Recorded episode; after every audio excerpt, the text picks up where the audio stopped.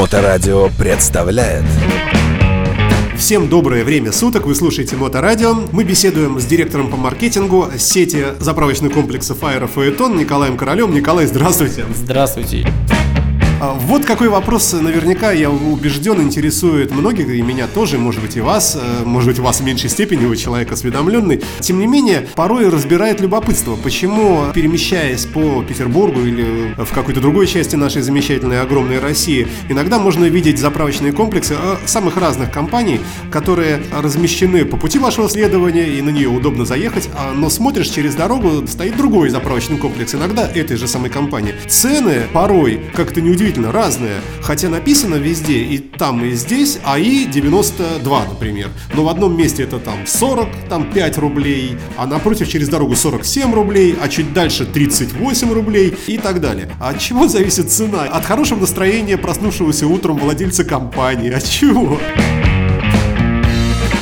Смотрите, тут такой интересный вопрос, который вы задали, и я думаю, он многих волнует. Часто мы видим, если вы посмотрите, как движется поток автомобилей, то поток автомобилей и удобство заезда с той станции, где э, цена выше, он э, более удобный, более высокий и трафик людей, который проезжает мимо, тоже выше. Ну и, соответственно, спрос рождает цену, ну и поэтому стоимость топлива на этой АЗС может быть выше. Вот весь секрет цены. То есть, чем э, неудобнее, так скажем, станция расположена, чем более некомфортно к ней подъехать и заехать, тем ниже э, там будет цена. Поэтому, когда вы ищете или думаете, куда бы поехать и заправиться, думайте про те станции, куда бы вы не захотели поехать. Ну и, соответственно, можете ехать смело смело туда заправляться, и там будет гарантированно низкая цена по сравнению со всеми АЗС, которые были вам более удобны.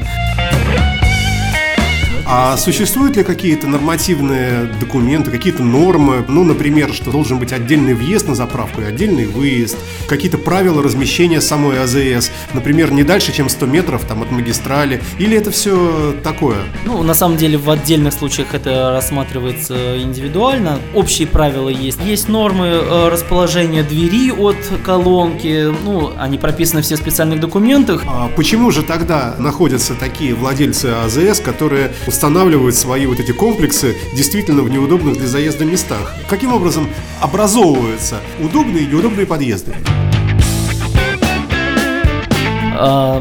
Тоже очень хороший вопрос. Очень часто бывает, когда АЗС строилась и дорога была очень удобная для заезда, а АЗС держала очень высокую цену. А, как только начинается какой-то ремонт или перекрывают дорогу, бывает так, что а, станция просто вынуждена снижать цену из-за того, что там ремонт дороги или еще что-то. А бывает наоборот, когда перекрывают одну дорогу и на другую дорогу, где была АЗС с невысоким трафиком, трафик увеличивается, цену можно поднять и заработать в этот период. Ну и, соответственно, соответственно, из этого и формируется, опять-таки, цена, э, выгодность. И, как правило, никто не открывает станции там, где это невыгодно или там, где низкий трафик. Тем не менее, вот эти колебания, они ведь все равно в каких-то определенных рамках. Вот не может так быть, что здесь бензин стоит 45 рублей, а через дорогу там в кустах, где сразу не видно, там он стоит 15 рублей. Нет, ну таких, конечно, рамок не будет. То есть это из области фантастики. То есть разница будет всегда один, максимум 2 рубля между этими э, локациями. Но опять-таки, очень многие люди даже за 50 копеек готовы сделать лишнее движение, не осознавая пересчет расходов э, тех действий, которые они делают для того, чтобы получить эту скидку. Ну, как правило, мы заправляем порядка 50 литров бак, и если это 1 рубль, то всего 50 рублей. Ну, с одной стороны, для кого-то это действительно та сумма, ради которой можно какие-то действия делать, сэкономить. Ну, зачастую э, многие люди не соизмеряют действия и скидку. Им просто кажется, что там выгоднее и все. И, и они ни о чем не думают, они просто хотят дешевле. Есть ли какой-то агрегатор, который подсказывает водителю с утра, что сегодня вот там в Купчино будет скидка на 3 копейки?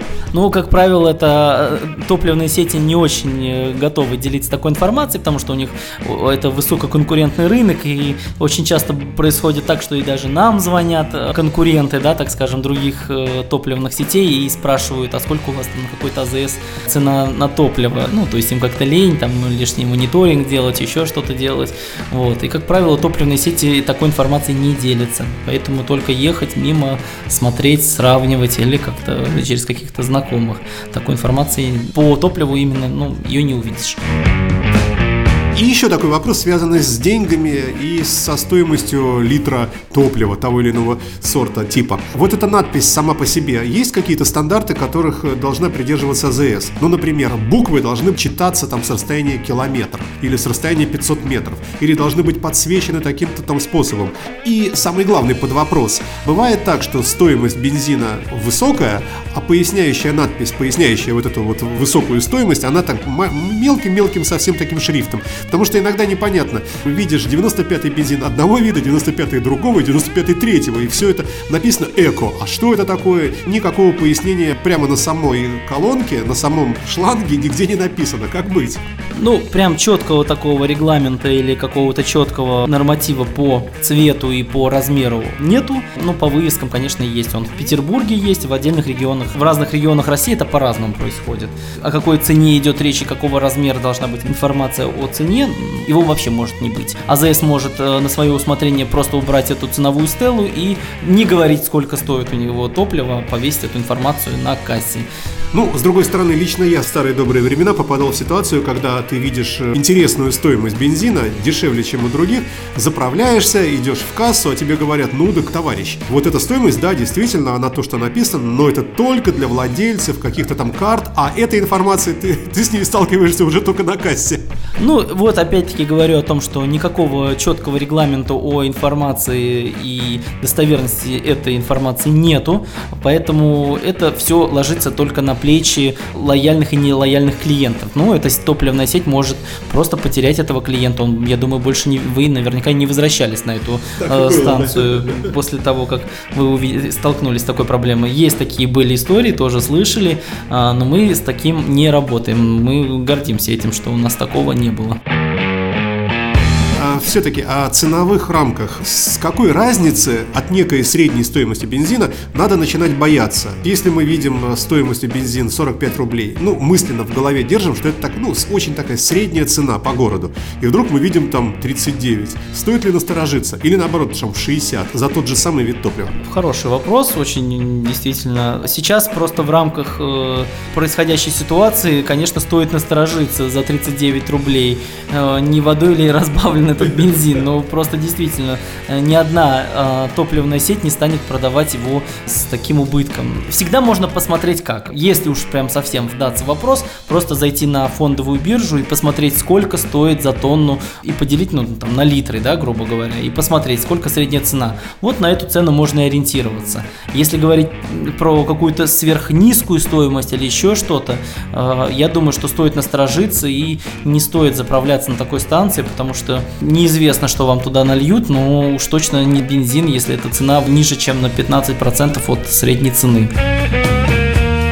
есть сама девиация, она небольшая. То есть она есть, конечно, но она не критичная и не очень страшная. Да, совершенно верно. Большое вам спасибо за то, что не боитесь говорить о таких пограничных вещах, таких опасных, как ценообразование. А, я напомню, что мы беседуем в нашем цикле передач с э, директором по маркетингу сети АЗС Аэрофаэтон Николаем Королем. Николай, спасибо вам за откровение. Спасибо вам большое. Ждем вас вместе с приложением Моторадио. Не забывайте про бонус, который дает вам приложение Моторадио. Скидка минус 30% 10% на все виды кофе, на всех АЗС, Фаэтон и Аэро. До новых встреч! До новых встреч! Моторадио. Жизнь в движении.